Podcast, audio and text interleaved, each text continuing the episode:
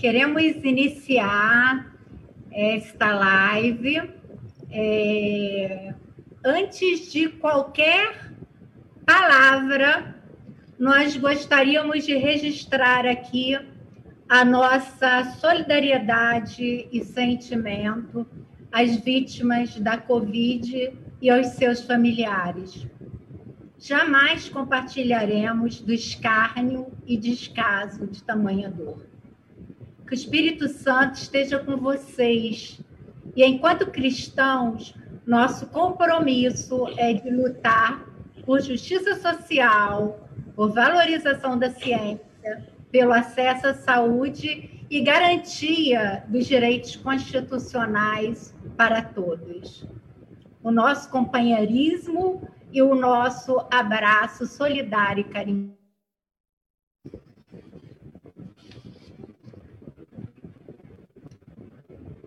Hoje é um momento muito especial para todos nós aqui do coletivo Memória Utopia, porque nós estamos é, realizando mais uma atividade do ciclo de conversas Igrejas e Ditadura, Verdade, Memória e Utopia.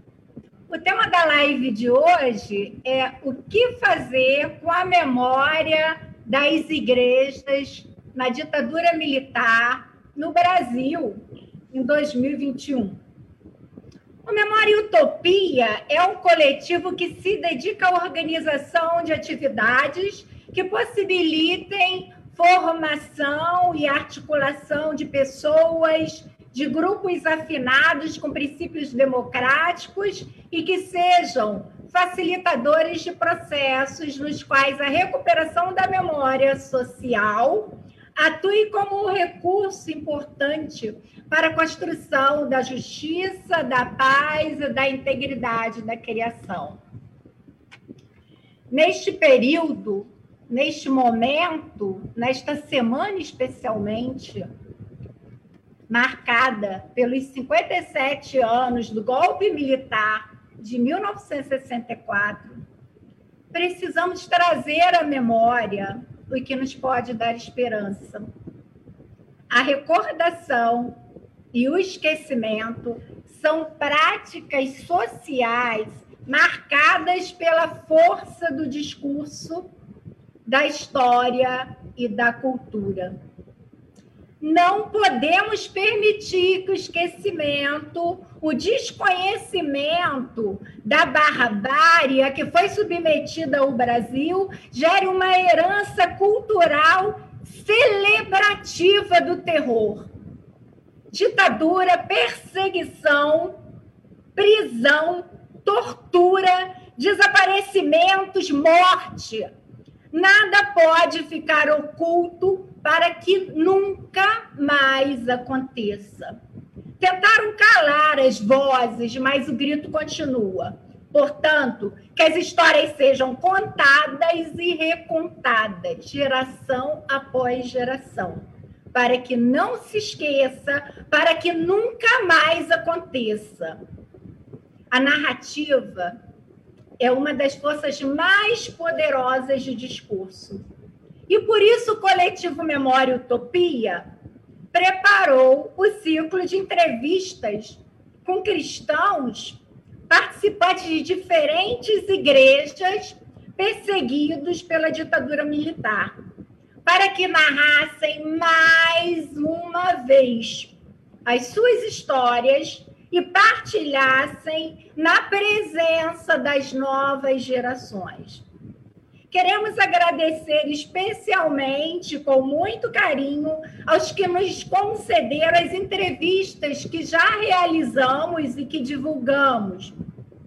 Queremos agradecer ao Ivo Lesbopan, Anivaldo Padilha, Eliana Rolenberg, Leonildo Silveira Campos, Ana Maria Ramos Estevam e ao Mozart Noronha, que amanhã divulgaremos a sua entrevista.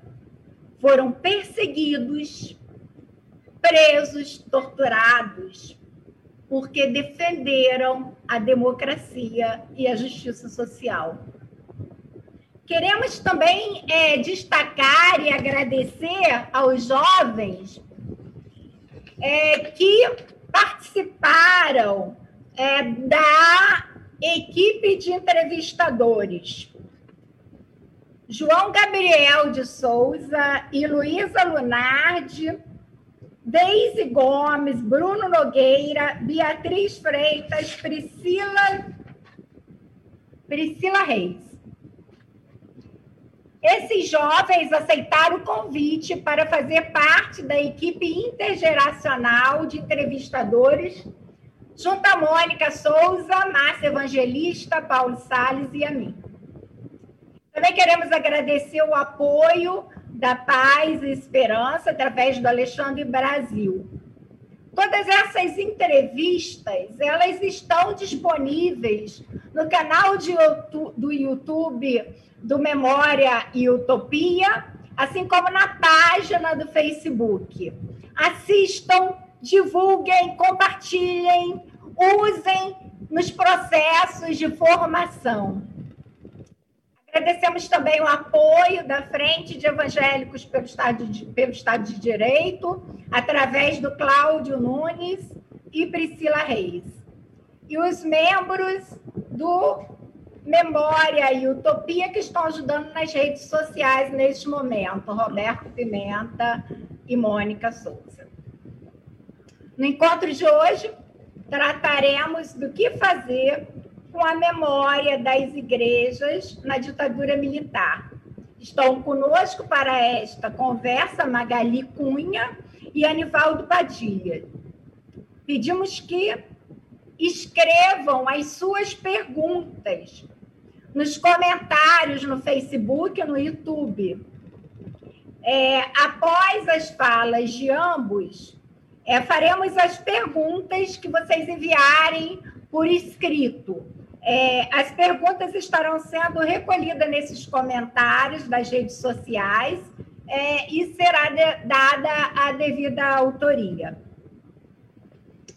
Gostaria agora de apresentar né, a nossa queridíssima é, amiga Magali Cunha. Né? A Magali ela é do Coletivo Memória Utopia, ela é jornalista, doutora em Ciências da Comunicação e mestra em Memória Social, mestre em Memória Social.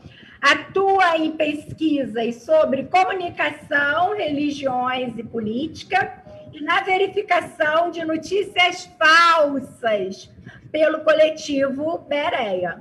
É colaboradora do Conselho Mundial de Igrejas é membro da Igreja Metodista e, fa e faz parte do nosso coletivo, como já falei. É, Magali atuou como pesquisadora da Comissão da Verdade e vem nos falar do papel desta comissão. Magali, é um prazer você estar aqui conosco. Muito obrigada. Obrigada, Ana Lu. É muito bom estar aqui na sua companhia. Um orgulho imenso de fazer parte desse coletivo que está aí para trazer as memórias, né? Para trabalhar com essas memórias que desafiam tanto a gente.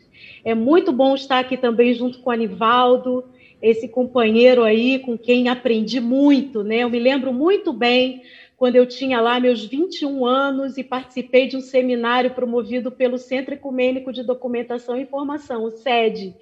E a gente pôde ouvir o testemunho do Anivaldo, que estava chegando do exílio, e, e trouxe para a gente aí a disposição para voltar para o Brasil e continuar a luta dele aqui pela paz, pela justiça, que foi interrompida pela ditadura. E aquilo ali marcou minha vida, como marcou a vida de muitas outras pessoas. E como disse a Ana Lu, eu tive o privilégio agora, já, já na idade mais madura, não tenho mais 21 anos há muito tempo, né? E, e nessa idade mais madura, pude, no ano de 2014, me juntar à equipe da Comissão Nacional da Verdade e trabalhar no grupo, no GT, de igrejas na ditadura sob a coordenação do Anivaldo, que era o coordenador daquele grupo, junto com outras duas pessoas, e, e faço uma homenagem aqui a uma delas, ao Atílio Iulianelli, que atuou na pesquisa sobre a Igreja Católica, eu estava na pesquisa sobre igrejas evangélicas, ele na Igreja Católica. O Atílio é uma pessoa ausente entre nós hoje, foi acometido de um câncer há alguns anos, e, e, é uma perda que a gente lamenta muito, dá um nó na garganta quando a gente lembra do Atílio e da contribuição que ele deu também à Comissão Nacional da Verdade. E também colaboradores ali é, que produziram aquele relatório. Eu quero dar aqui testemunho é, do valor que a Comissão da Verdade teve e tem, apesar dela estar aí congelada pelo governo brasileiro, que não deu continuidade àquele trabalho, continuidade que mereceria ter sido feita. Os arquivos que estão lá é, colocados no Arquivo Nacional para quem quiser, mas a gente não deveria ter para quem quiser, deveria estar havendo um trabalho de divulgação, de continuidade, porque a Comissão da Verdade foi instituída em 2011 por lei é a Lei 12.528, aprovada no Congresso Nacional. Iniciou os trabalhos em 2012, trabalhou por dois anos, levantando as graves violações de direitos cometidas pelo Estado brasileiro. Aí tem gente que pergunta: ah, mas e aqueles terroristas, né, que chamam de terroristas, guerrilheiros, que atuaram aí na oposição? Eles não são investigados? Cadê a comissão para esses grupos? Comissão já teve, gente a justiça militar que já atuou no período, gente que foi presa, gente que foi torturada, gente que foi julgada sem ter um processo, isso tudo já aconteceu. O que a Comissão da Verdade fez foi levantar a responsabilidade do Estado brasileiro. O que o Estado tem de responsabilidade com as atrocidades que foram cometidas com funcionários públicos atuando, gente do Estado, agentes públicos, das polícias, do Exército, do, da Marinha, da Aeronáutica, gente da polícia, gente de funcionária pública que era acionada e gente que foi trazida de poderes paralelos para atuar, é, financiados aí por empresários, financiados por ruralistas, né? É isso que a Comissão da Verdade fez. O Estado atuando para mostrar, para fazer valer essas atrocidades. Mas antes da Comissão da Verdade, já havia tido uma outra, o projeto Brasil Nunca Mais, a nossa primeira comissão da verdade, atuando aí nos anos 80, uma comissão de jornalistas, advogados que procuraram as igrejas,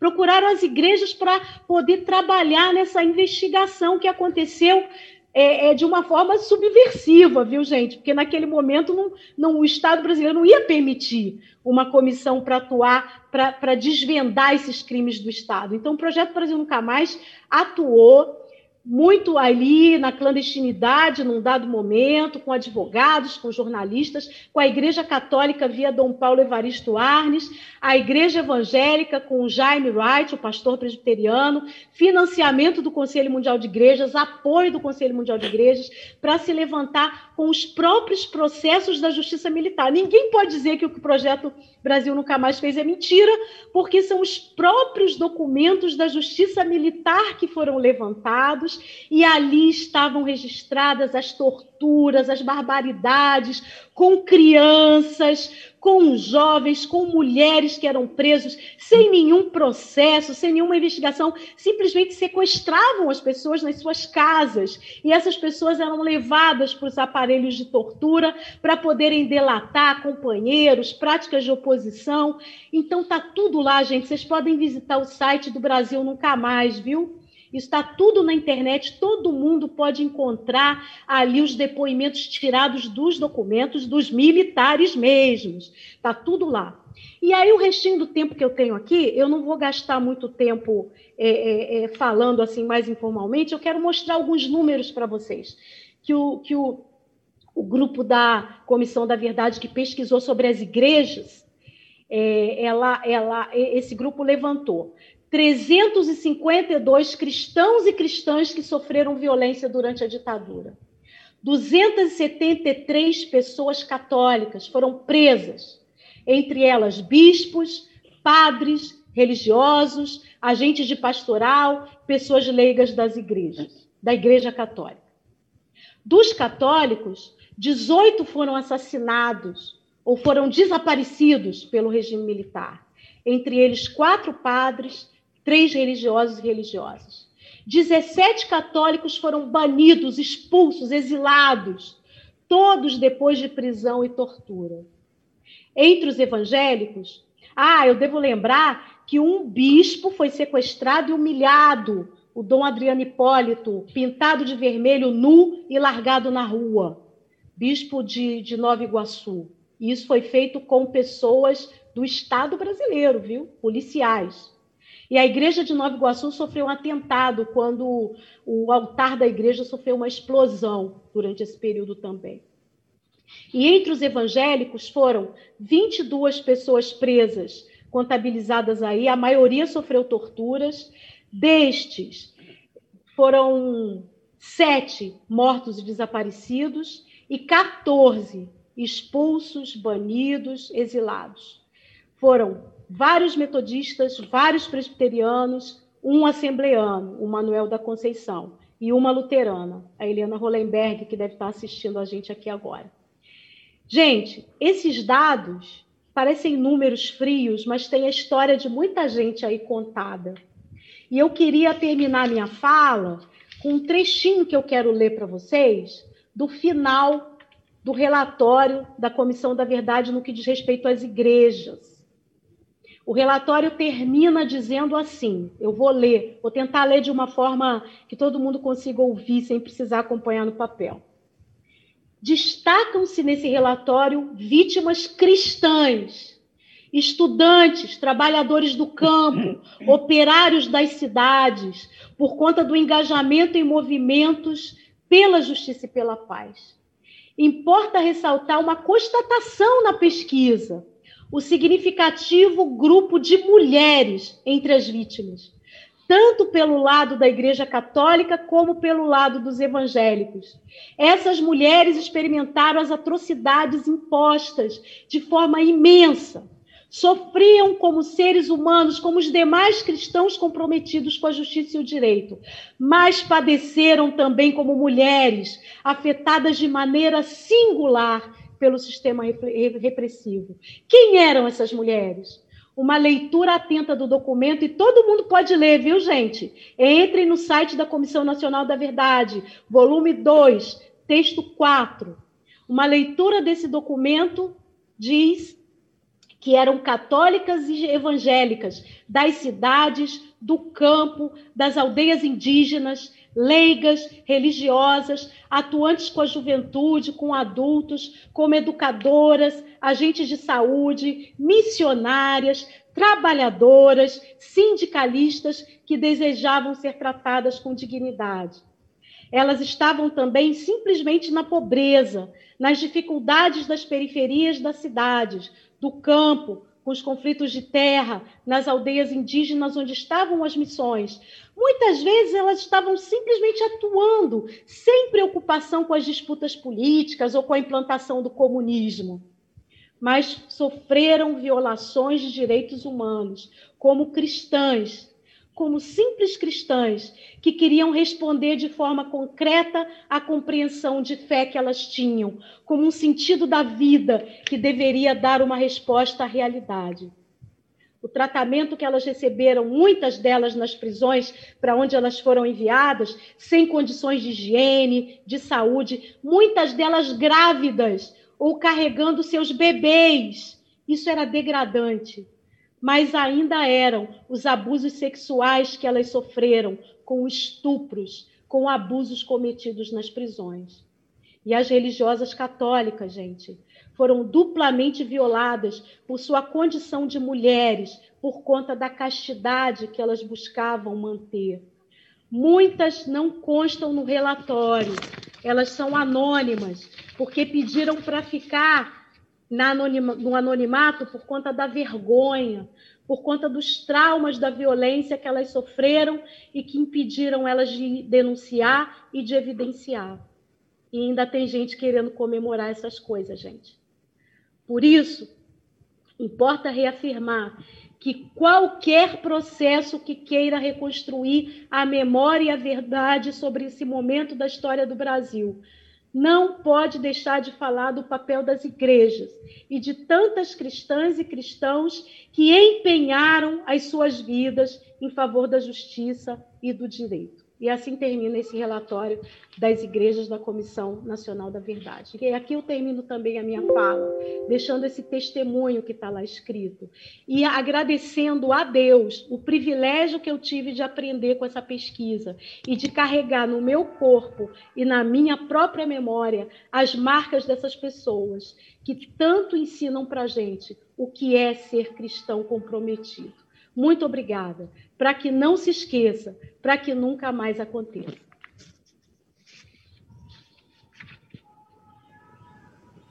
Obrigada, Magali. É, as suas palavras são muito importantes, principalmente nesse momento que nós vivemos, né, e especialmente para muita gente que está nas igrejas e desconhece ou pensa que nada disso aconteceu. Eu lembro que eu li o livro, né, Brasil Nunca Mais, e o quanto que isso me impactou na juventude, quanto isso é, é, foi difícil de ler. Eu fico imaginando como, como é que pode alguém ser capaz de fazer essas coisas e todo um um, um, um sistema de poder e de governo se fundamentar na atrocidade, na barbárie. É, por isso é muito importante aqui, eu fico contente quando eu vejo, eu não consigo ver, na verdade, todos, mas eu vejo alguns jovens que estão aqui conosco, acompanhando e ouvindo esse momento. Né? Eu estou vendo aqui é, a Beatriz,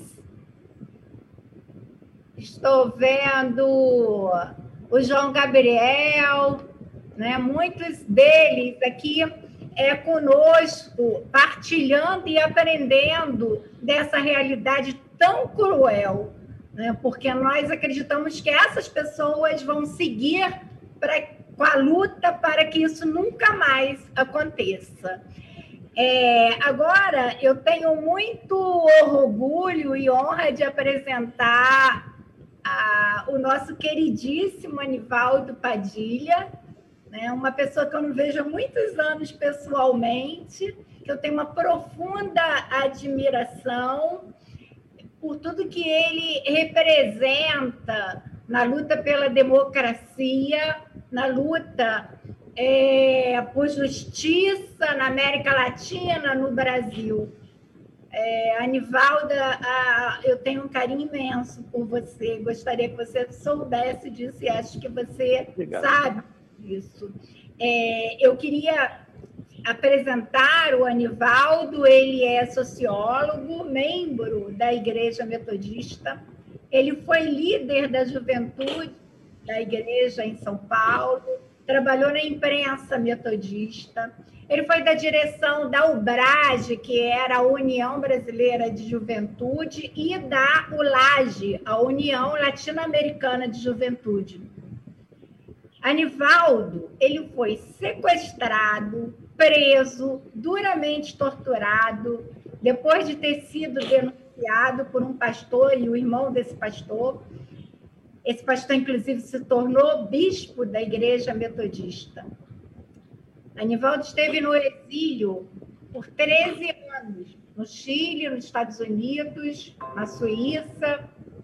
Trabalhou na Igreja Metodista dos Estados Unidos, nos movimentos sociais é, ecumênicos, e é, no Conselho Mundial de Igrejas, Genebra. O Anivaldo só retornou ao Brasil com a lei da anistia. Portanto, ele só pôde conhecer o filho pessoalmente aos oito anos de idade. O Alexandre Padilha, que é o é ex-ministro da Saúde, atualmente deputado federal. Alexandre só conheceu seu pai aos oito anos de idade por causa da ditadura militar. Anivaldo retorna ao Brasil e se incorpora ao Centro Ecumênico de Documentação e Formação, CEDI, né, e, e mais tarde funda a Coinonia, Presença Ecumênica e Serviço. Anivaldo foi o coordenador do grupo Igrejas na Ditadura da Comissão Nacional da Verdade. É, Anivaldo, durante a sua entrevista concedida aqui para o coletivo Memória Utopia, é, me chamou muita atenção quando você disse que a atual conjuntura é um reprise diferente em relação ao que se passou nos anos 60, porque não havia uma ideologia fascista espalhada como acontece hoje. A ditadura era reacionária, autoritária, mas não tinha essa base ideológica tão intensa como atualmente. Também você disse que a pior coisa é quando a religião e a política se encontram. Mas, por outro lado, também me chamou a atenção o seu é, alerta para que. É, é, o seu alerta no sentido de observar que se proliferam grupos de resistência, né? e que o ser humano sempre vai resistir contra a opressão. Nesse sentido, você disse que se sentia esperançoso. Nos lembrou que, historicamente, derrotas e vitórias nunca são permanentes. E ouvindo todas as entrevistas, a sua e dos outros, eu percebi que é comum, apesar de tudo que vocês passaram, é comum destacar a solidariedade, a gratidão, o perdão, a busca de justiça e não por vingança. E apesar de todo sofrimento e luta, percebo uma insistente presença de esperança. Anivaldo, agora a palavra é contigo. O que fazer com as memórias das igrejas na ditadura militar no Brasil de 2021? Ana Leão, muito obrigado. Eu estou, eu estou bastante emocionado pelas tuas palavras e também da Magali na, na fala dela. E, e, enquanto vocês dois falavam, principalmente no começo da fala da Magali, né, você também, solidariedade aos mortos e a, pela Covid, que são, podemos dizer que na sua maioria esses mortos são vítimas de um genocídio, são vítimas de um crime, não é uma mortos por causas naturais, são vítimas de um crime. Ou seja, o espírito da, da, da ditadura continua presente hoje na, no, nos nossos governantes. E eu quero também pensando que hoje é dia 1 de abril, quando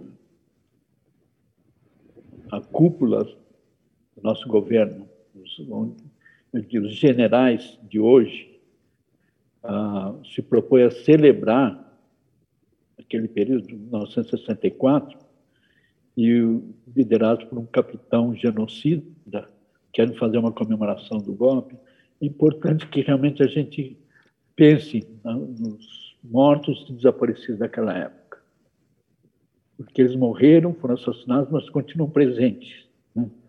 Aquilo que a gente sempre fala, né, em homenagem aos nossos companheiros, fala o nome e diz presente, fulano presente. Eles continuam presentes. Eu, geralmente eu penso né, que esse é o verdadeiro significado da ressurreição. As pessoas ah, a ressurreição não é algo que acontece no futuro e sem nenhuma concretude. Né? Ao contrário, as pessoas que procuraram ser fiéis aos seus princípios, no nosso caso, de evangélicos, fiéis aos valores do reino de Deus, não morrem. Eles ressuscitam em nossos corações, nossas mentes. E esse, na minha opinião, eu sei que vou talvez escandalizar muitos teólogos aí, e provar, principalmente aqueles teólogos de Botequim, que, ah, por afirmar isso. Mas eu acho que esse é o, o verdadeiro sentido da ressurreição. Jesus ressurge, eh, todos os dias, todas as vezes que nós nos encontramos com o pobre, com o oprimido, com o prisioneiro. Né, ele ressuscita toda vez que a gente pratica um ato de justiça. Talvez ressuscita por nosso intermédio.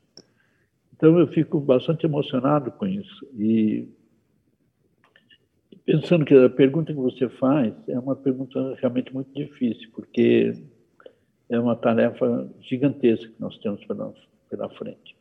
Mas que, ah, porque nós estamos falando aqui de uma disputa né, de narrativas. Quem deu a nota, ou a ordem do dia, ou melhor, a desordem do dia, do novo ministro da Defesa, ali eu não vou analisar o texto, não. Simplesmente mencionar como ele é pleno de mentiras, do começo ao fim. Né? São mentiras. Hoje nós falamos de fake news. As fake news já aconteciam no passado. Não é coisa nova. A direita sempre se utilizou de fake news, de, de distorções de informação. Então, eu acho que a nossa tarefa hoje é uma tarefa muito, muito importante, porque a questão do pensar realmente na, na importância da memória. Eu estava pensando esses dias, três dias atrás, eu tive que dar uma outra entrevista para um grupo católico e estava refletindo com eles que, se a gente pensar na nossa tradição evangélica, cristã, tradição bíblica, ah, parece que nós teremos que temos diante de nós é aquela tarefa desempenhada pelos levitas no retorno do povo hebraico. Ah, eu acho que agora me falhou a memória um pouco, mas acho que o retorno do exílio da Babilônia, que era um momento de reconstruir a nação, e os levitas se tornaram itinerantes. Eles eram os únicos das tribos que não tinham propriedades. E, aliás, é no momento em que é instituída a questão do dízimo. E o dízimo era exatamente para financiar e apoiar os levitas, que, cujo trabalho era de fazer itinerância por todas as aldeias, ensinando o povo, ensinando a sua história. E eu me, remeto aqui ao que você falou no início aí, citando Jeremias, né? Quero trazer à memória o que me traz esperança. E é isso que os levitas fizeram. Que foi uma forma de, de do povo que tinha esquecido muitas coisas das suas origens, das suas raízes, pudesse que o povo pudesse se reencontrar como nação. Eu acho que essa é a tarefa que nós temos, uma tarefa que nós temos diante de nós. Como é que nós podemos ah, desenvolver essa tarefa? Eu acho que primeiro nós temos realmente vamos ter é uma luta gigantesca no sentido de desconstruir uma narrativa que tem sido uh, hegemônica em grande parte na mídia e principalmente na, no, na, no estamento militar. É explicar à população que em 1964 não havia ameaça comunista. Os comunistas no Brasil eram um grupo pequeno, sem grandes influências havia um governo democraticamente eleito. Eu estava revendo, fazendo revisão de algumas uh, informações que nós tivemos lá na Comissão Nacional da Verdade, uh, pesquisas do IBOP daquela época, do mês de março. Foram três pesquisas, mas eu me lembro somente uh, de duas. Uma era uma pergunta sobre se João Goulart pudesse ser candidato a presidente, quem votaria nele? Que João Goulart uh, constitucionalmente não podia ser reeleito. A Constituição não permitia reeleição naquela época. Então, ele só teve menos de 50% de pessoas que votariam nele em três capitais do país. Foi Belo Horizonte, São Paulo e uh, Porto Alegre. Nas outras capitais, mais de 53, 54, 60% da população diz, diziam que, se ele pudesse ser candidato, votariam nele. Uma outra pesquisa foi realizada logo após aquele comício, dia 13 de março de 64, comício onde, no qual uh, Jango anunciou grande parte das reformas e uh, assinou alguns decretos de nacionalização de refinarias, a início da reforma agrária e outras reformas. Uma pesquisa realizada em São Paulo, que sempre foi um reduto antigetulista, antitrabalhista, 74% da população da cidade de São Paulo apoiava as reformas de base e apoiava as medidas tomadas por João Goulart. Essas pesquisas nunca foram divulgadas, porque eram ah, não não ah, serviam para justificar toda a campanha contra o Jango. Né? Ao contrário, mostrava que ele era uma figura muito popular e, e tinha um grande apoio da população. Para nós que nós temos que pensar como é que nós vamos uh, uh, entrar nessa batalha narrativa. Nós temos que explicar isso à população. Primeiro, que Jango não era impopular, que ao contrário do que disse o general da ministra da Defesa, a população brasileira não pediu um golpe. Quem pediu o golpe foram os setores reacionários da Igreja Católica, os setores reacionários das igrejas evangélicas, a grande mídia, na época não se fala mídia como hoje, mas a grande imprensa principalmente, os grandes jornais, os setores da, da economia ligados aos, aos capitalismo internacional e os grandes latifundiários. Esses foram os que realmente foram às ruas e organizaram as grandes manifestações. Manifestações essas que eram muito, por exemplo, né, funcionários das empresas sendo obrigados a participar das manifestações para engrossar a quantidade de pessoas nas ruas. E que esse movimento foi vitorioso. Com o apoio dos Estados Unidos, esse é outro algo que nós provamos na Comissão Nacional da Verdade, mas uh, já sabia muito uh, por meio de pesquisas feitas por, pela membros Academia Brasileira e também americana, mostrando como os Estados Unidos ajudaram na, na arquitetura do golpe. E que esse movimento foi vitorioso. Derrubou um presidente democraticamente eleito, estabeleceu uma ditadura que censurou, que fechou o Congresso, censurou as artes, a imprensa e todas as formas de, de manifestação de pensamento, e decretou intervenção nos sindicatos, prendeu, torturou as pessoas, estabeleceu a tortura como um método sistemático de interrogatório. Ou seja, a tortura passou a ser uma política de Estado, não de governo. E que foi só conseguiu se estabelecer e se uh, consolidar com apoio forte, grande, de grande parte das igrejas. Esse é o papel das igrejas, que a Magali sintetizou bem no trabalho que nós fizemos na Comissão Nacional da Verdade. Agora, é claro que temos que falar da resistência. O, a grande uh, o grande argumento que eles, que eles usam para justificar o golpe da ameaça comunista. E que também a repressão foi necessária para combater o terrorismo, coloco isso entre aspas. Não há. Nós uh, investigamos um pouco mais, a gente vai ver que não há uma definição clara de terrorismo, Nós, nem na, na, na legislação brasileira, nem na, no arcabouço jurídico internacional. O mais próximo de, de uma definição que se chegou é que atos de terrorismo são atos praticados contra a população civil, com o objetivo de criar um clima de terror na sociedade. Atos praticados contra objetivos militares não são considerados terrorismo. Caso contrário, toda a ação da resistência contra o nazismo e contra o fascismo na Europa seria considerada ato terrorista. Isso foi discutido lá na, na, na Conferência de Roma. Agora, quem praticou terrorismo naquela época? Foi o Estado. Nós vivemos sob um, um Estado terrorista que praticou o terrorismo contra a população brasileira. Eu sempre digo né, que a, a, tortura ela, era, ela tinha dois objetivos. Um era de extrair a informação do, do prisioneiro o mais rápido possível, forçar o prisioneiro a falar.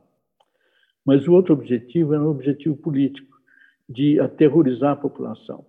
Tanto é que, apesar da, da censura que havia sobre os meios de comunicação, de vez em quando a ditadura permitia que alguma notícia ou outra sobre tortura fosse publicada, que era um meio de mostrar para a população, olha, que aconteceu com isso pode acontecer com você também.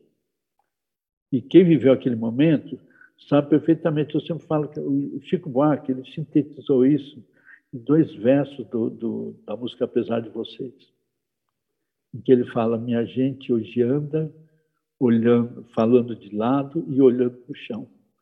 Esse era o clima que a gente vivia. E a resistência contra a ditadura, as torturas, as prisões, se abateram sobre toda e qualquer pessoa ou grupo que ah, fosse minimamente crítico da, da ditadura. Eu e a Eliana está aí, parece que a Eliana está assistindo, Eliana também, nós pertencíamos à mesma organização. Nós não participávamos de luta armada. A ação popular não estava engajada em luta armada naquele momento. Na prisão, a gente conheceu muita gente que não estava envolvida em luta armada. Os membros do Partido Comunista, que era contra a luta armada, sofreram o mesmo tipo de tortura que nós. E, e, as, e as torturas se abatiam sobre toda e qualquer pessoa que fosse presa, por, ah, por ter expressado opinião publicamente ou por terem sido uh, denunciadas por uh, atos de vingança de alguém, ou vingança política, como foi o meu caso, o caso dos dois companheiros que foram presos comigo, da Igreja Metodista.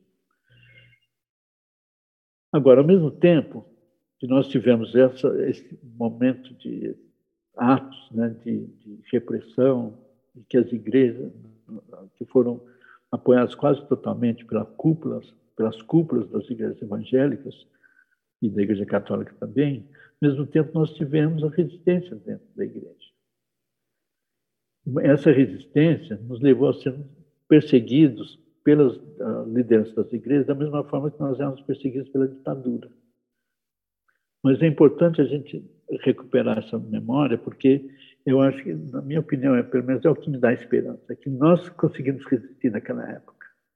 E hoje, vários setores das igrejas também estão resistindo hoje.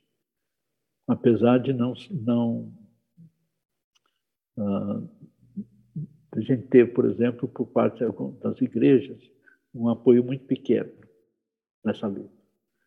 Tanto é que quando foi feito há pouco tempo né, um, um manifesto de lideranças religiosas, ah, algumas igrejas ah, vieram a público para dizer que não, não estavam, não apoiavam, a, dizer que as pessoas que assinaram o documento, o manifesto, não representavam o pensamento da igreja, das suas igrejas.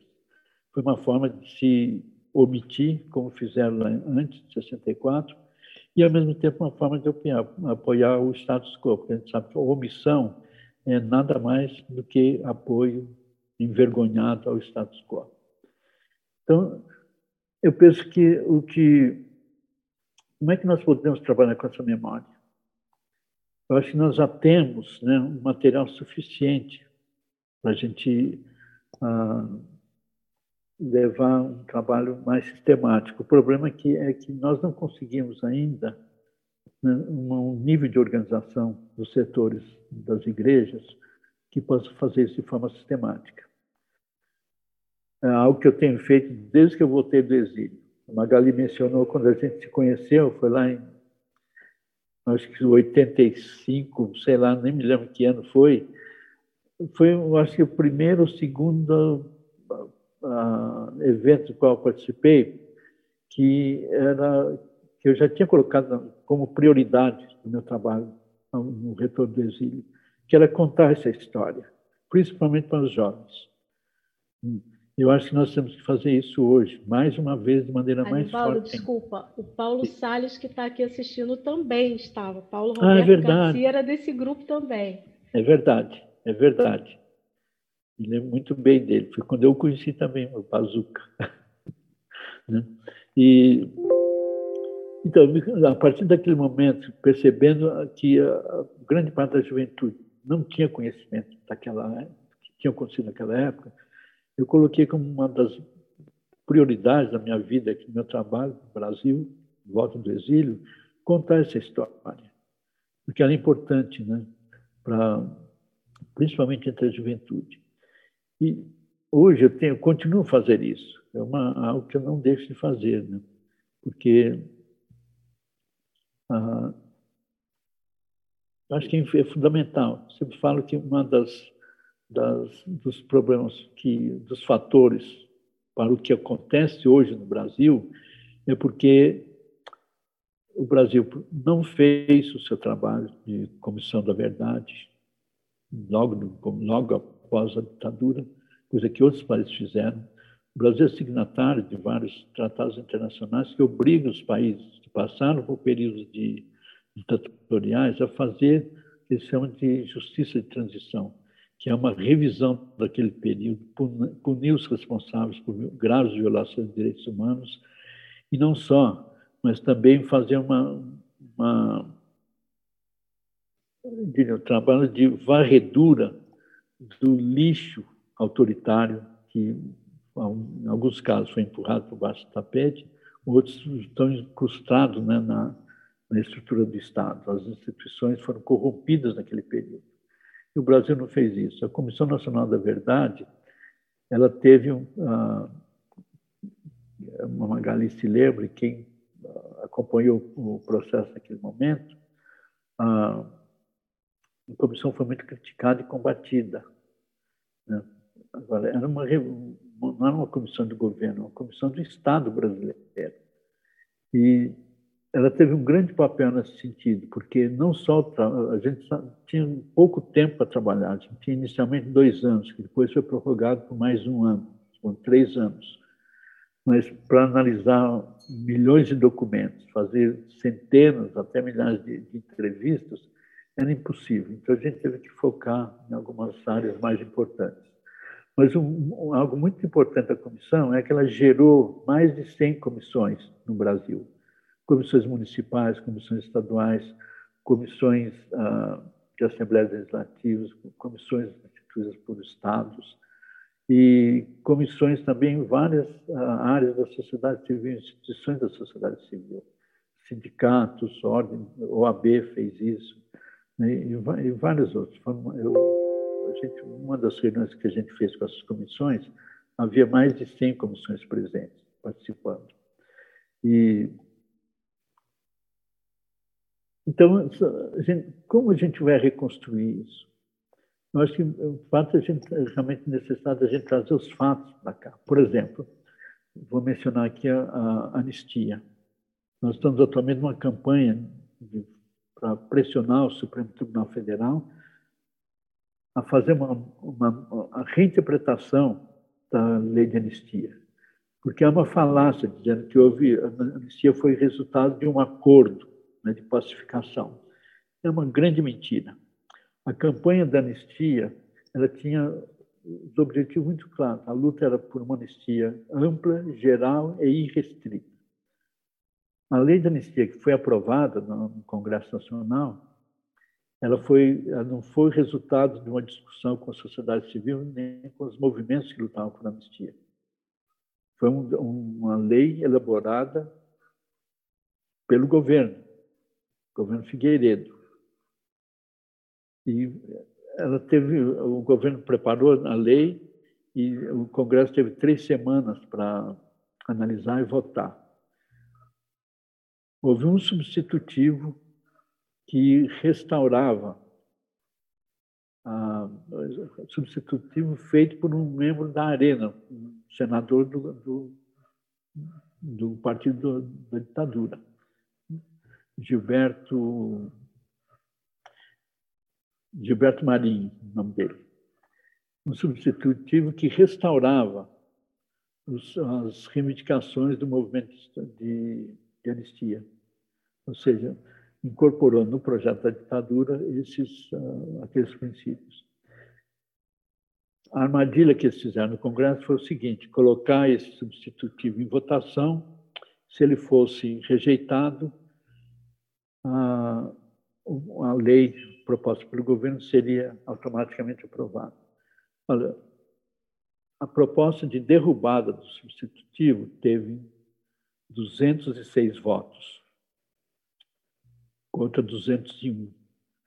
Ou seja, a ditadura conseguiu aprovar a sua lei com cinco votos de diferença só.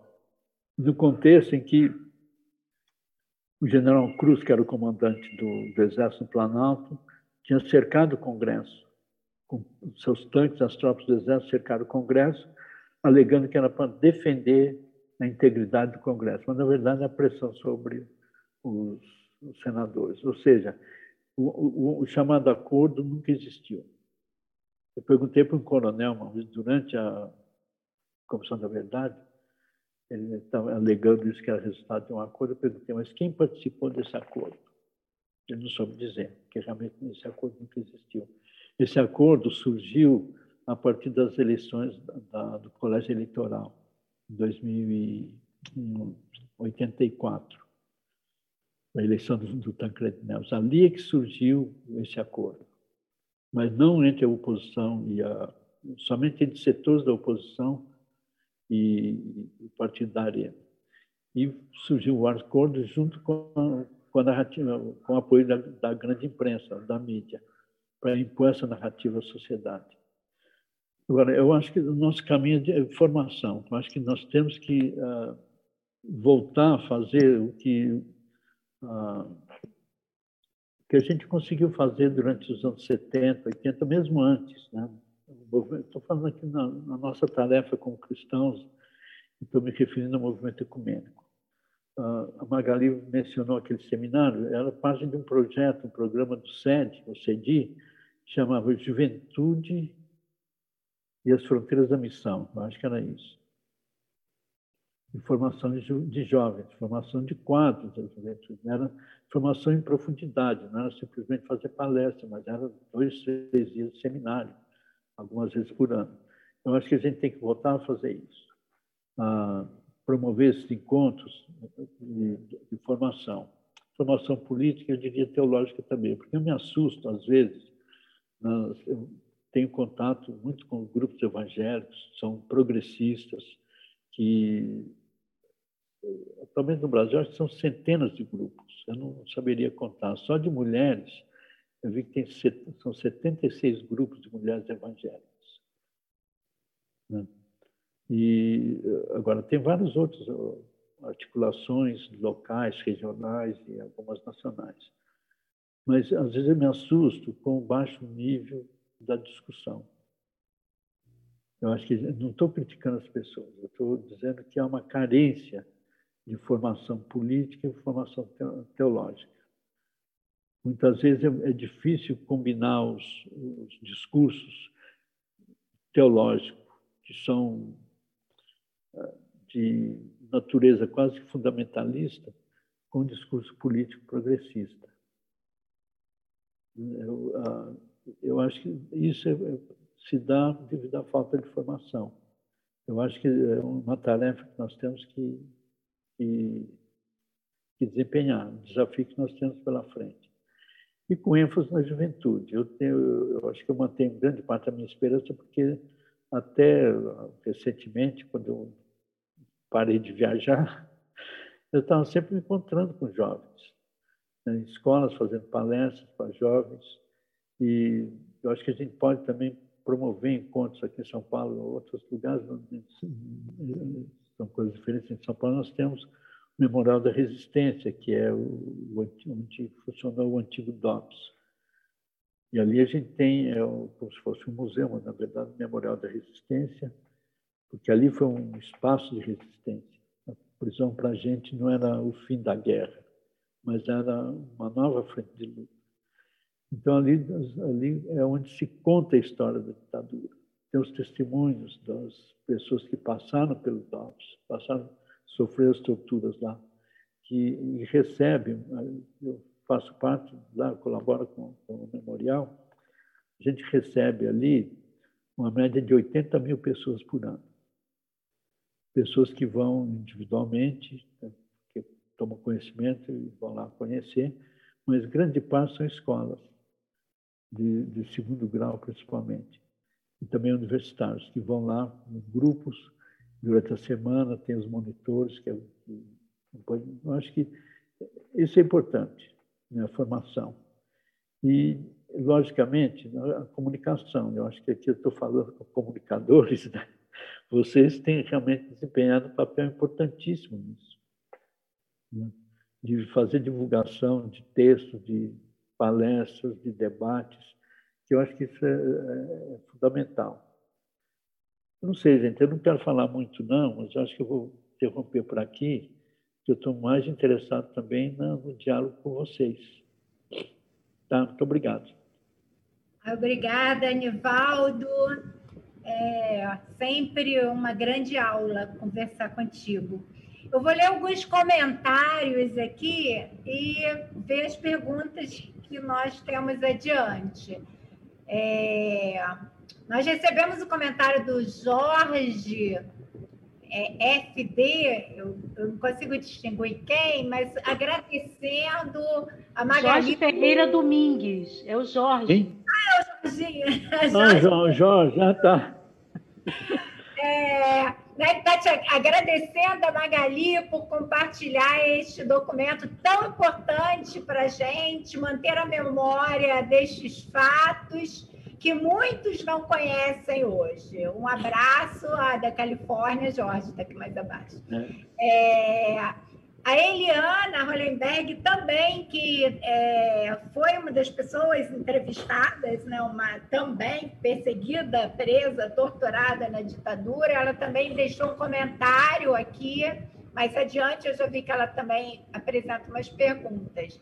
Ela diz o seguinte: é fundamental lembrar do Brasil nunca mais e a sua atuação em período tão difícil que obrigou, inclusive, a guardar os arquivos no Conselho Mundial de Igrejas para não serem destruídos pela ditadura. A Milta Torres também diz parabéns aos, ao Férez Mor, da Magali, por este. É, a, acho que eu, agradecendo a Magali por este resgate necessário é, para ver a verdadeira paz e não o silêncio dos cemitérios. Glória a Deus por todos e todas, a todo o coletivo e a Magali.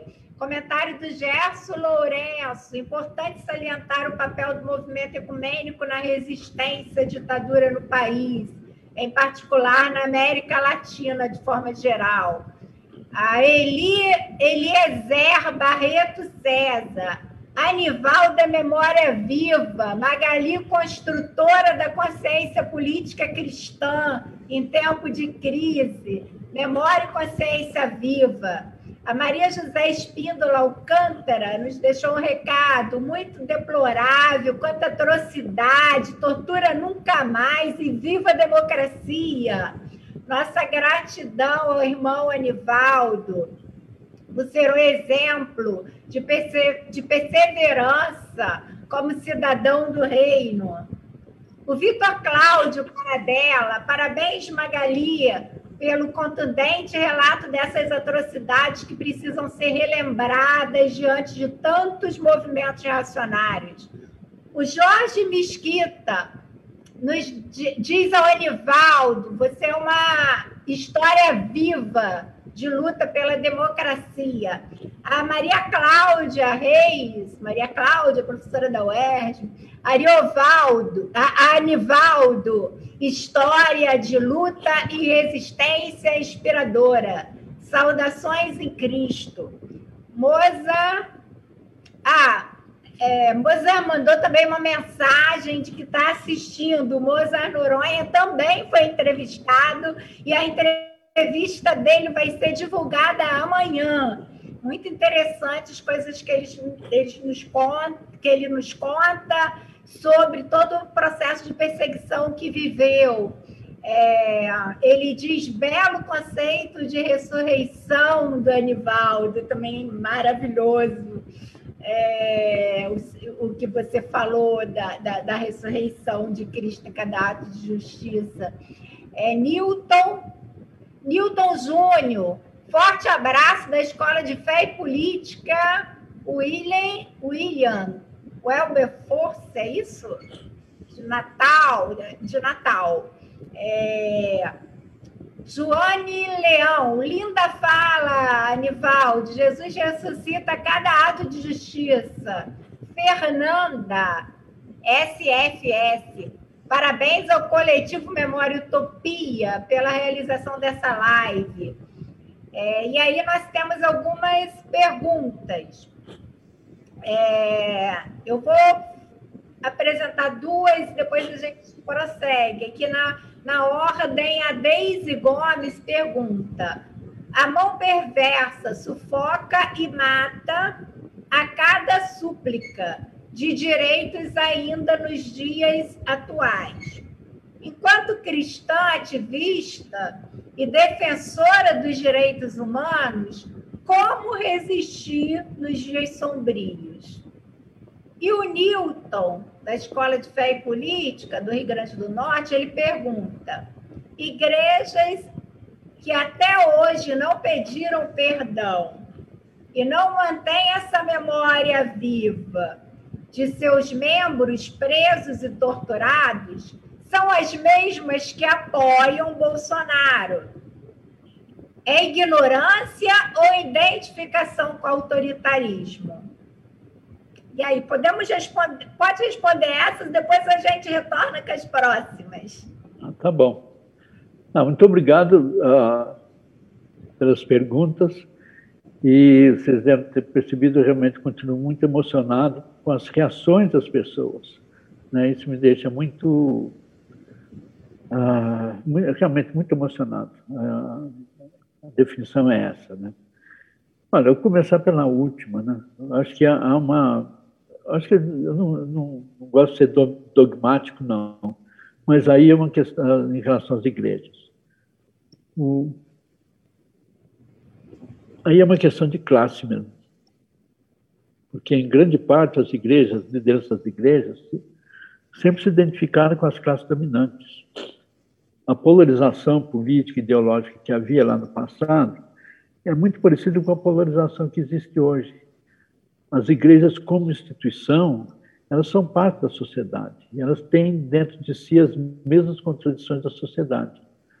Agora, o que, o que me parece, que me estranha muito no caso das igrejas, é que nós temos obrigação, pelo menos é assim que uh, o, aqueles que se dizem seguidores de Jesus de Nazaré, nós temos a obrigação de ser diferentes. E aí que uh, onde eu vejo as, a pregação de Jesus, né? Nós não somos do mundo. Ou seja, não somos pautados pelas regras, pelos valores do mundo, pelos valores do status quo, pelos valores predominantes. Né? Se, seguimos, se somos seguidores de Jesus, nós temos que realmente fazer o que Jesus fez. Ele é o grande exemplo. E não, não podemos nos submeter aos valores presentes naquele momento. Jesus se, se rebelou contra eles. Se rebelou contra os poderes políticos e religiosos, né, contra o templo, contra as autoridades, não de maneira frontal, mas em grande parte sim. Né? Ah, se rebelou contra os valores que estavam que predominavam na sociedade, ao se aproximar das mulheres, ao se relacionar com mulheres, conversar com mulheres, com doentes, com enfermos, né? e uh, realmente, inclusive quando eu estava pensando, domingo passado foi dia de Ramos, né? Que se celebra a entrada, chamada entrada triunfal de Jesus em Jerusalém. Quando eu olho para, quando eu penso naquela cena narrada nos Evangelhos, eu, o que me vem à mente é o que Bakhtin, né, o grande linguista e filósofo russo, ele chama isso de carnavalização, no sentido bem positivo. Você, você transformar algo, lidar com, com algo da realidade, mas de maneira inversa. É o que grande parte das escolas de samba fazem. Quando um povo que estava esperando né, que era um rei, de, o rei dos judeus, que normalmente ele aqui numa carruagem, uma carroça, enfim, pensa em carruagem, pensa nas carruagens do século 17 e 18. As carruagens daquela época eram muito mais simples.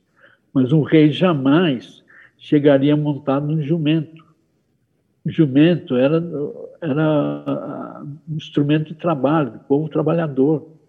E ele entra no jumento, eu diria, avacalhando com aquela noção de poder. Né? Um rei sem poder. O seu poder está no povo. E não foi esse povo que recebeu Jesus ali aplaudindo, então, que depois o, o traiu lá dentro do, do diante do, do, de Pilatos. Porque quem tinha acesso àquele espaço era a elite. Né?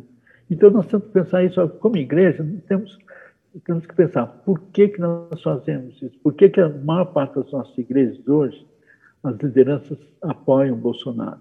Grande parte é por interesses, há interesses comerciais, interesses econômicos. As grandes lideranças das igrejas hoje no Brasil estão compradas, ou melhor, se venderam, ou se, se incorporaram de tal forma ao sistema econômico que uh, é uma, representa, na verdade, são, diria, são mercadores da fé. Agora, infelizmente, há uma, uma sociedade brasileira nas igrejas também, né? Uma, um povo que, que ficou, eu diria, abandonado, desamparado. Isso na população em geral também, e essa população mais pobre das igrejas está também desamparada. Sem acesso à educação, sem acesso à possibilidade de formação, sem espaço de reflexão. Então, eu acho que esse fenômeno não é típico das igrejas.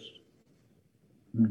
Mas é, é, é, muito importante nas igrejas. É um fator que a gente vai ter que, que enfrentar, um desafio muito grande nosso, né? que eu estava mencionando antes, a questão de formação, para que as pessoas das igrejas, que as pessoas mais simples, não sejam tão facilmente manipuladas. Ah, em relação à pergunta anterior, estou tentando lembrar, desculpa, eu, como eu não posso fazer anotações, eu não. Você pode repetir a primeira, a primeira pergunta? Só um instante aqui. É, como atuar hoje, Anivaldo? Os ativistas diante dessa realidade tão cruel, como é que podem atuar hoje? Uhum. Isso. Olha, eu acho que a gente tem que pensar que, que existem vários instrumentos. Primeiro, como evangélicos, como cristãos, eu acho que a gente pode tem vários grupos de evangélicos hoje que estão organizados. Né? Eu acho que a gente tem que se juntar a um desses grupos, mas principalmente para a sociedade civil em geral. Eu acho que não podemos ah, nos afastar desses movimentos. Né? Seja em solidariedade, movimentos, aqueles que lutam por moradia, que lutam por saúde, por educação, e cada um de nós, na sua área de atuação profissional, sempre há a possibilidade. Hoje há várias ah, articulações nessas áreas.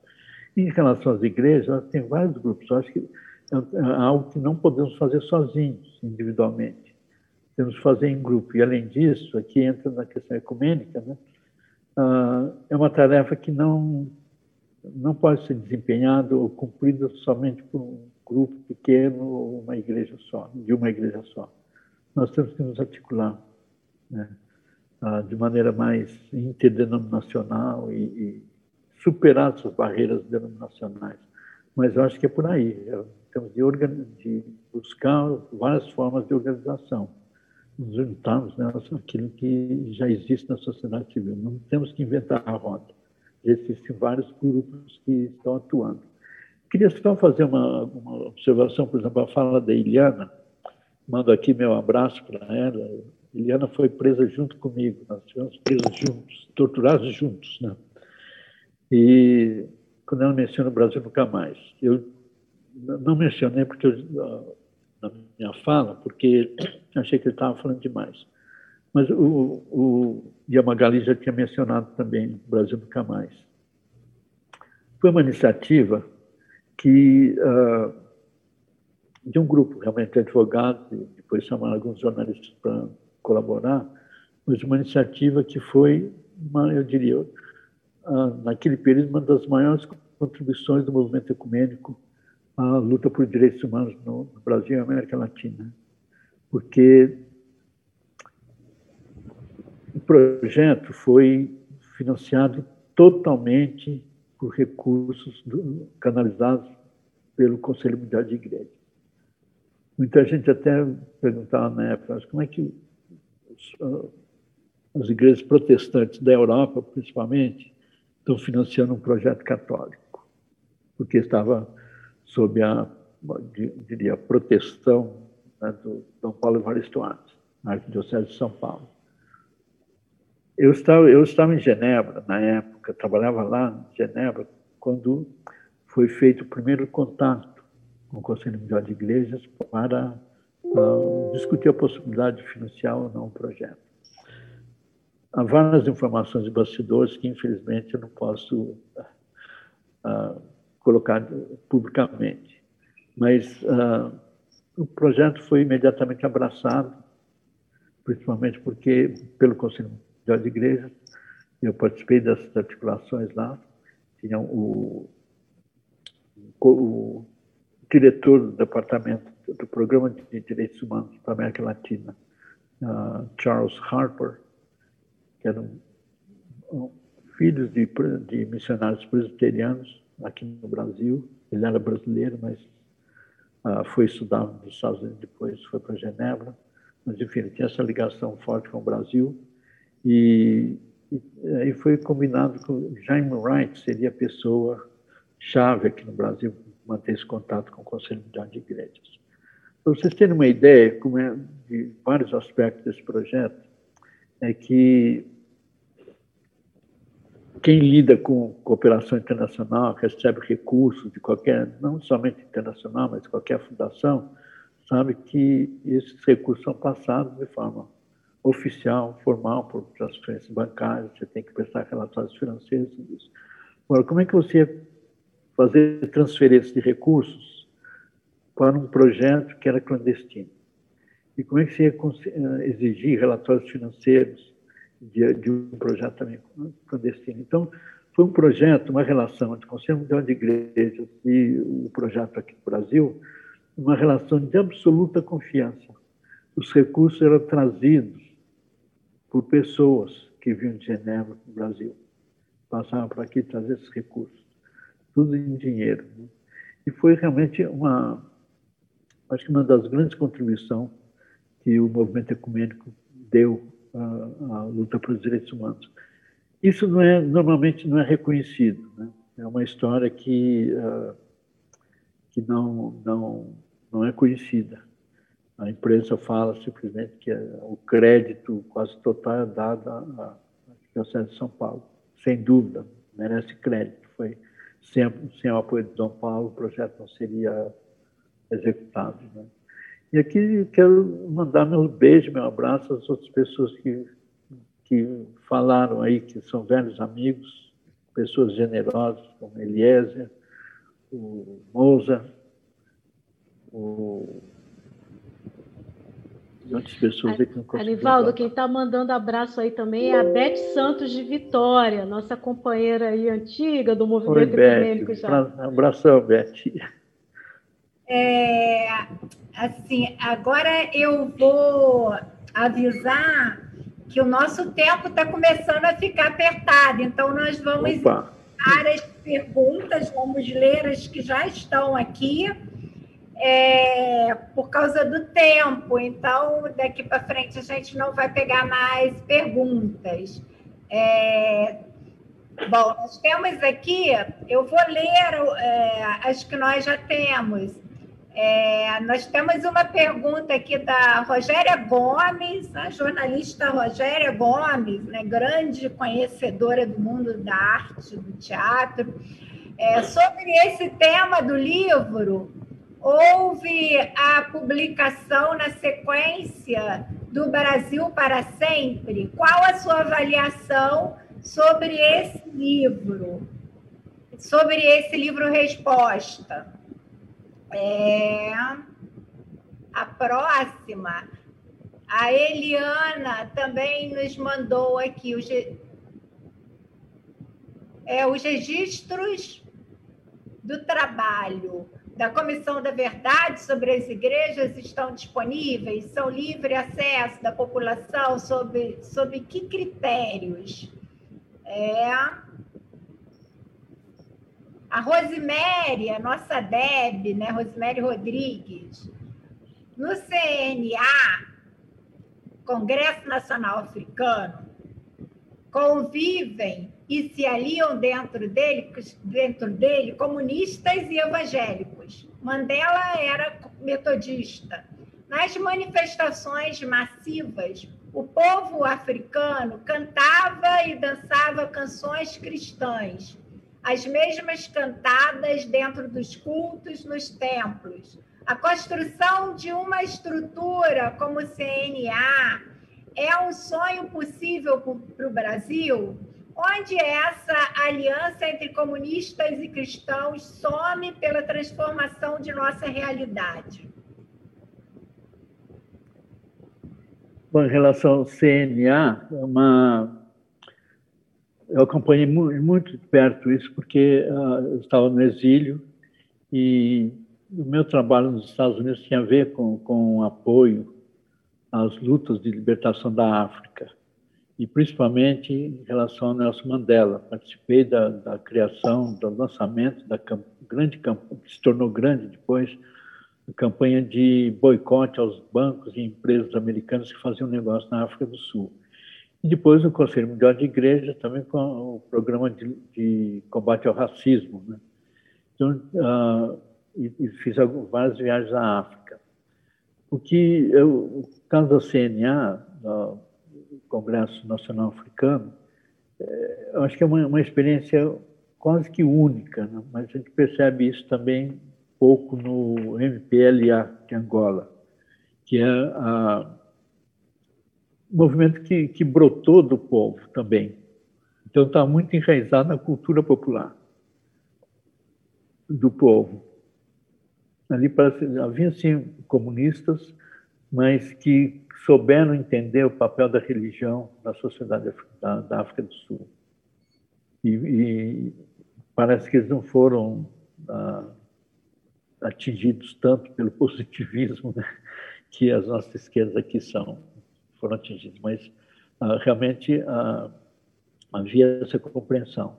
E eu, eu, percebi isso também em Moçambique, né? Frelimo, você percebeu que tinha nascido do povo eu sempre discuti isso muito aqui, da gente ter uma. Não, não trazer modelos de fora, europeus principalmente, né, para tentar aplicar na nossa cultura.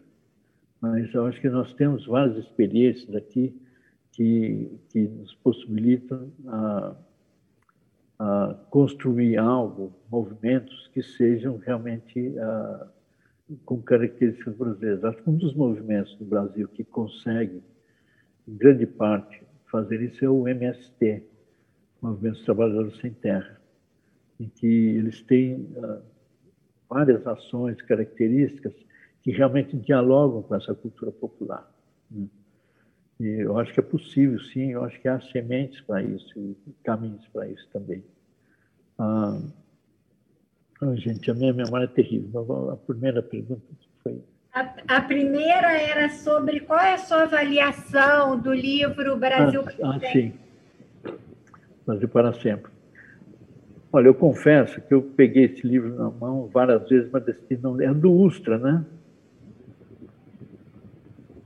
Porque foi uma tentativa de se opor ao Brasil Nunca Mais. E ele, pelo que eu passei os olhos, eu falei, não vou gastar meu tempo lendo algo que, que é facilmente identificável como mentiras, né? um conjunto de mentiras, de tentativas de justificar o que é injustificável. E tem também, quer dizer, o Urso fez, o coronel Urso fez um grande trabalho nessa área, de tentar construir um discurso em oposição ao Brasil Nunca Mais e, e, e a narrativa e, a, e, a, luta pela anistia. Ele, inclusive, ele criou o Vril, né, que é livro ao contrário, a grafia livro ao contrário, que uh, tenta justificar a primeira e também muitas mentiras, né? Falando que uh,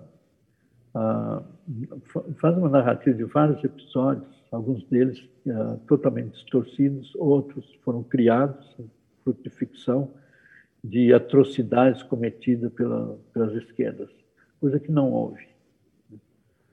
Isso realmente não são várias mentiras que infelizmente muita gente acredita nessas fábulas, né? que é, são as fake news da época.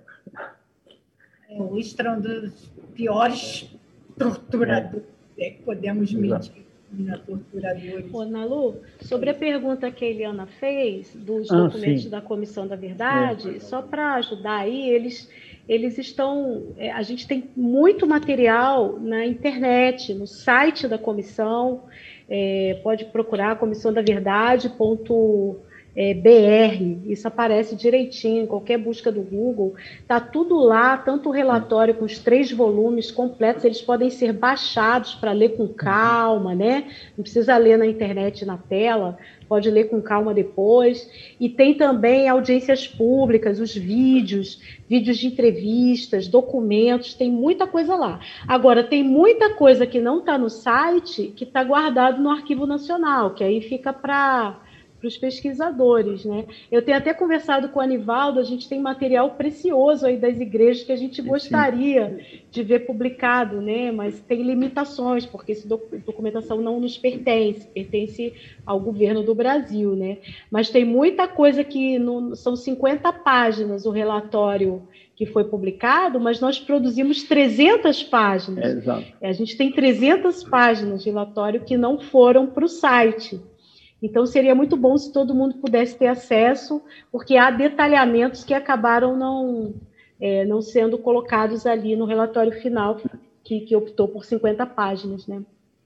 Obrigado, Magali. Eu só queria complementar né, que a, o, além, além da Comissão da Verdade, que eu acho que ali você tem toda uma documentação preciosa, né? Eliana, qualquer pessoa pode entrar lá no site, tem acesso, acesso ilimitado são documentos do, públicos, então não tem não há nenhum, nenhum impedimento de ter acesso. Ah, queríamos realmente mencionar que nosso o relatório, nós fizemos, fomos obrigados, escrevemos um relatório que tinha 300 páginas, 300 e poucas páginas, né? e tivemos que reduzir, fazer uma síntese, não, de não mais do que 50 páginas para publicação. Então, eu acho, Magali, que já está na hora da gente, acho que a gente pode realmente usar aquelas, o, as 300 páginas e re, fazer uma edição e publicar. Porque uh, o pessoal que fez a, o, o capítulo né, sobre os trabalhadores já publicou. Eles não pediram permissão nenhuma para publicar. Então, é, eu acho que aqui naquela época, uma colega nossa, que é advogada, né, procuradora, ela desaconselhou a gente a fazer isso, porque a ideia era fazer a publicação logo depois da, de, da entrega do, do, relatório. Agora, é importante também, quer dizer, no caso da, do site da o Brasil Nunca Mais Digital, está lá no, no na, no Ministério Público Federal, ali também tem muito material. É o material original do Brasil Nunca Mais, mas tem outros materiais também das comissões da, da verdade. Uhum. Agora, Evaldo, eu topo aí, vamos fazer isso aí. Tem 300 páginas escondidas aí que o pessoal podia estar conhecendo mais conteúdo. Exatamente. Vamos embora, vamos fazer. fazer. Vamos sim. Eu, faz alguns dias que eu estava para falar isso para você. Joia. Então, na hora da gente falam, tem esqueletos aí que a gente tem que trazer a público. Tá tudo aqui no meu computador gritando para ir tá. para a rua. É, tá no meu também. E, e, e, Anivaldo, eu recebi um recadinho aqui de que nós só temos cinco minutos. É isso, gente? Hoje é, temos menos. Tá bom. É, para sair. Então, assim, é, tem muitos comentários ainda aqui. Né? Depois eu posso ler e gravar e te mandar, Anivaldo é, um áudio pelo zap, tem Sérgio Marcos, tem muitos amigos, tem muita gente, tem gente de Portugal, tem gente de todo lado aqui mandando é, recado. É, tem mais algumas perguntas aqui, mas não haveria mais tempo, né? Uhum. Isso que eu estou entendendo. É, então, nós precisamos é, concluir eu acho que está sendo um prazer e essa, esse entusiasmo aqui é, demonstra que esse processo é uma necessidade. Essa divulgação é um momento que a gente tem que conseguir multiplicar mais. É, eu queria agradecer muito né, a vocês por estarem aqui. Queria agradecer todas as organizações que estão fazendo é, a retransmissão. É, nós, quando editarmos, vamos colocar essa lista. Agradecer o, o Anivaldo Brasil, que está aqui trabalhando com, com a parte da tecnologia, o Cláudio Nunes, a todos os companheiros e irmãos que estão aqui trabalhando para esse momento dar certo. Agradeço especialmente ao Anivaldo, a Magali, né, nas palavras finais aí nós gostaríamos de nos despedir, né, é, e relembrando algumas das palavras do Rubem Alves, né, enquanto a sociedade feliz não chega, que haja pelo menos fragmentos de futuro em que a alegria é servida em sacramento, para que as crianças aprendam que o mundo pode ser diferente. É, é o que nós precisamos, minha gente porque, como a Bíblia nos diz, e como nós falamos aqui no início, está né, lá em Lamentações 3, 21, que precisamos e queremos trazer a memória que pode nos dar esperança. Muito obrigado, Anivaldo. Muito obrigada, Magali. É, nós estamos concluindo esse momento. Também gostaria de dizer que a gente tá, tem no nosso é, na nossa página está lá né, um pedido, um abaixo-assinado para revisão da lei de anistia. É importante todo mundo estar tá assinando essa documentação.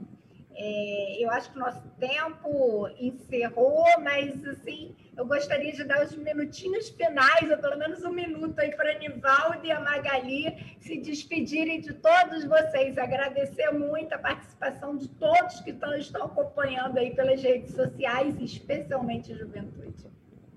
Olha, minha fala, minha fala é muito curta. Realmente é, é agradecer profundamente a atenção de vocês. Foi uma honra ter participado com vocês dessa, dessa conversa, desse diálogo. E eu quero também expressar meu agradecimento pela iniciativa de vocês e, e cumprimentá-los né, pela iniciativa de realizar essa, essa série de entrevistas. Eu acho que é um bom começo para algo de longo prazo, que eu espero que seja possível realizar. Né? porque eu não sei qual, quantas pessoas uh, uh, assistiram ao vivo essa, essa live e, e, qual vai ser a multiplicação da, da, desses vídeos. Mas é importante a gente ter uma, possível, né, descobrir esses, levantar esses dados, eu sei que é possível fazer, e, porque é muito importante, é parte daquilo que a gente estava falando. O que fazer com essa memória? Eu acho que o que a gente fez agora, nessa última hora e meia, é algo importante nesse mesmo caminho. Tá? Muito obrigado. E, mais uma vez, agradeço demais a generosidade de vocês. Eu quero agradecer muito às pessoas que estão nos assistindo, que possam nos ajudar a multiplicar. Esse material está gravado, gravado no YouTube, gravado no Facebook. Convidar também para que todo mundo assista as entrevistas. São seis entrevistas fantásticas, com as histórias, com a memória dessas pessoas. Tem cinco já no YouTube e amanhã vai entrar do nosso querido pastor Mozart Noronha. É, eu, eu, eu quero dizer aqui que é um privilégio a gente ter essas pessoas entre nós contando suas histórias. Quando a gente fala de tortura, a gente não está falando de uma pena fazendo cosquinha no pé de ninguém, a gente não está falando de puxar a orelha, a gente não está falando de beliscão.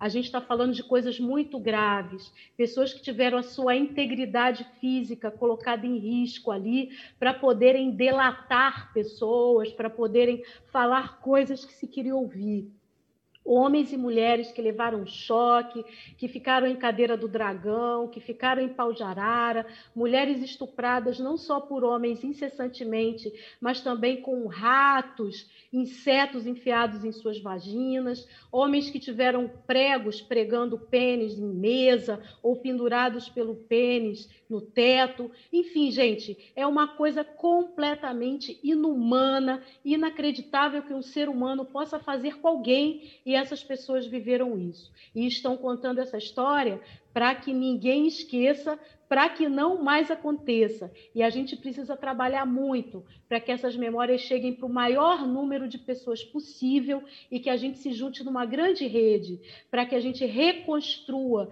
esse país com base na justiça e na paz. Eu quero agradecer muito a atenção de todo mundo e que venham mais memórias, que venham mais possibilidades da gente humanizar essas mídias sociais com essas histórias. Muito obrigada. Obrigada. Encerramos por aqui. Amanhã acompanhe a, entrevista com Moza. Ele também estava aqui, mandou recado para vocês, Anivaldo Magali, também a Rosângela dos Estados Unidos e tantos outros mais aqui que, que não é possível a gente mencionar neste momento. Muito, muito obrigado. E que jamais se esqueça, para que jamais aconteça. Um grande abraço a todos.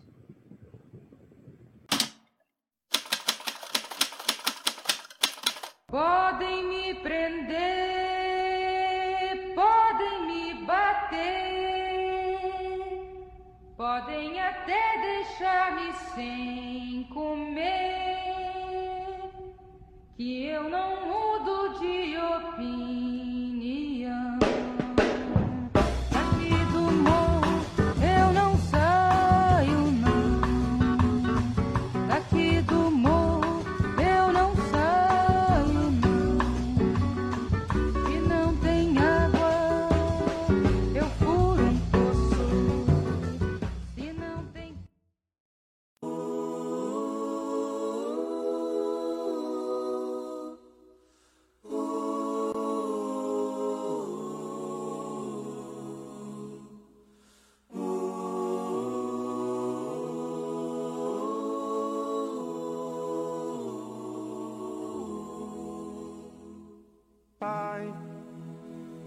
Afasta de mim esse cálice. Pai, afasta de mim esse cálice. Pai, afasta de mim esse cálice.